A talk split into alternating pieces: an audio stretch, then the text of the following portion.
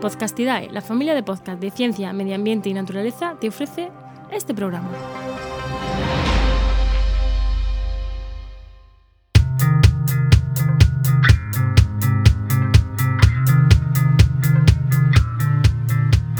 ¿Qué pasa? Acabas de llegar a El Charco, un podcast de opinión sobre medio ambiente.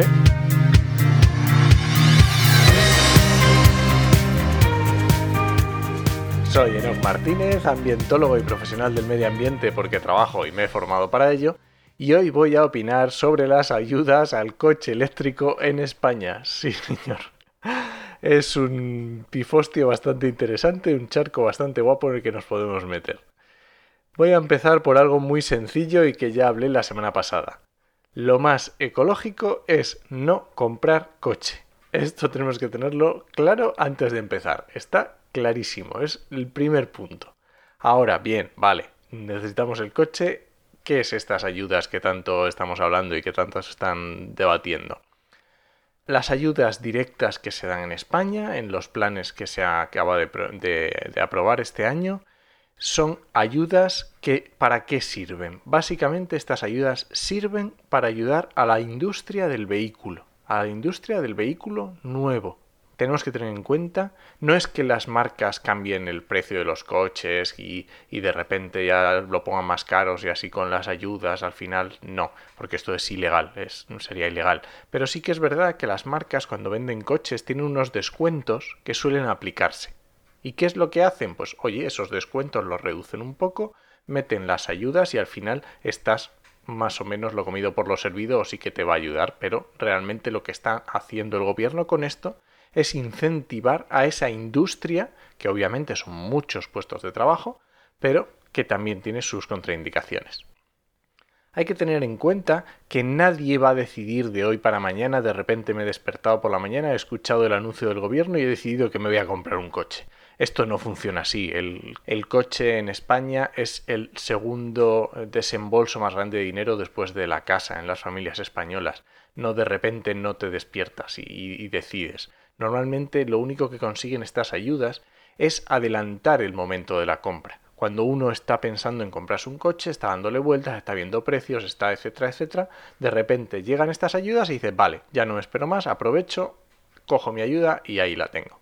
Y aparte de esto de qué sirven, ¿qué pasa con estas ayudas? Pues estas ayudas también sirven mucho, mucho, mucho para ayudar al gobierno. ¿Por qué? Porque es el ingreso que va a recibir el, gobierno en, en, concepto de IVA, que es el 21% de todos esos coches que se compren, eso va directamente a las arcas del Estado, que lo necesitamos, por supuesto, pero es que es así. Y es más, eh, la ayuda esa directa que recibiremos en estos planes, al año siguiente habrá que declararla en la declaración de la, de la, renta en el IRPF y también habrá que tributar por ello.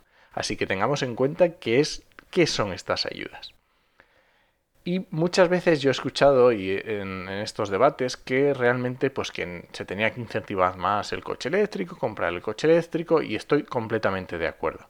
Pero hay que tener en cuenta varios factores.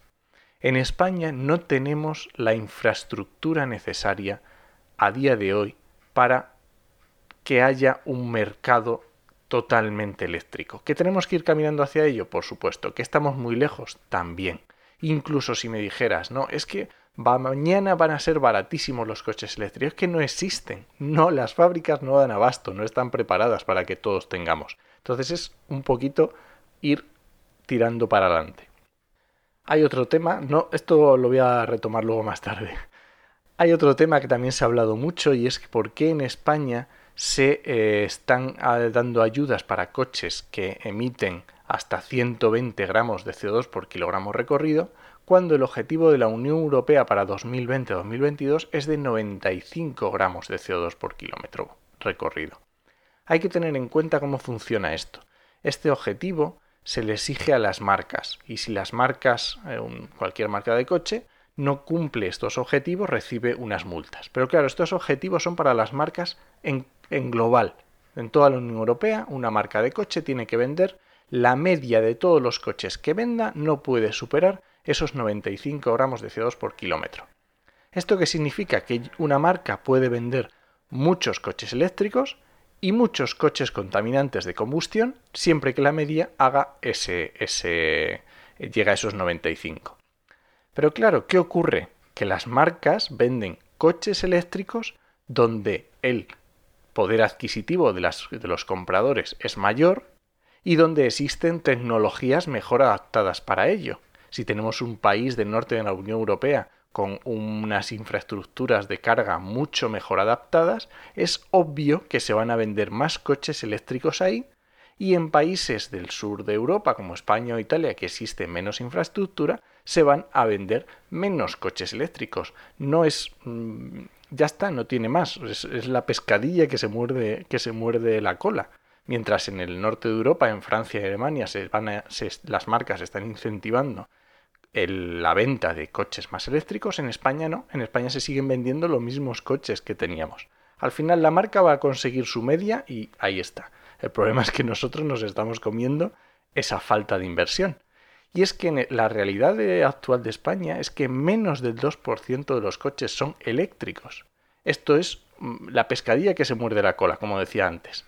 No hay inversión en eléctrico, no hay infraestructura, no hay fábricas porque es mejor tenerlas donde se van a comprar, es decir, si los coches eléctricos las marcas los van a vender en Francia y Alemania, pues es mejor tener las mm, fábricas de coches eléctricos en Francia y Alemania. Al final es una, un, un círculo vicioso que se retroalimenta y que no sé por dónde va a salir. Y luego hay otra cosa que también he echado bastante de menos, que es ayudas a bicicletas, a patinetes, que no digo que sean la solución definitiva a los patinetes, pero podían ser ayudas a la bicicleta que están dando, por ejemplo, en la comunidad valenciana, que me parecen muy interesantes y no he visto ninguno de este tipo de iniciativas. Y resumo otra vez con la, con la frase con la que abrí, y es que lo más ecológico es no comprar coche, nos guste o no, queramos o no. Así que nada, este ha sido mi charco de esta semana. Muchas gracias por suscribirte en tu reproductor y ya sabes que puedes encontrarme en redes sociales como en HMM y en la web podcastidae.com barra el charco. Te espero la semana que viene a la misma hora. Escuchamos.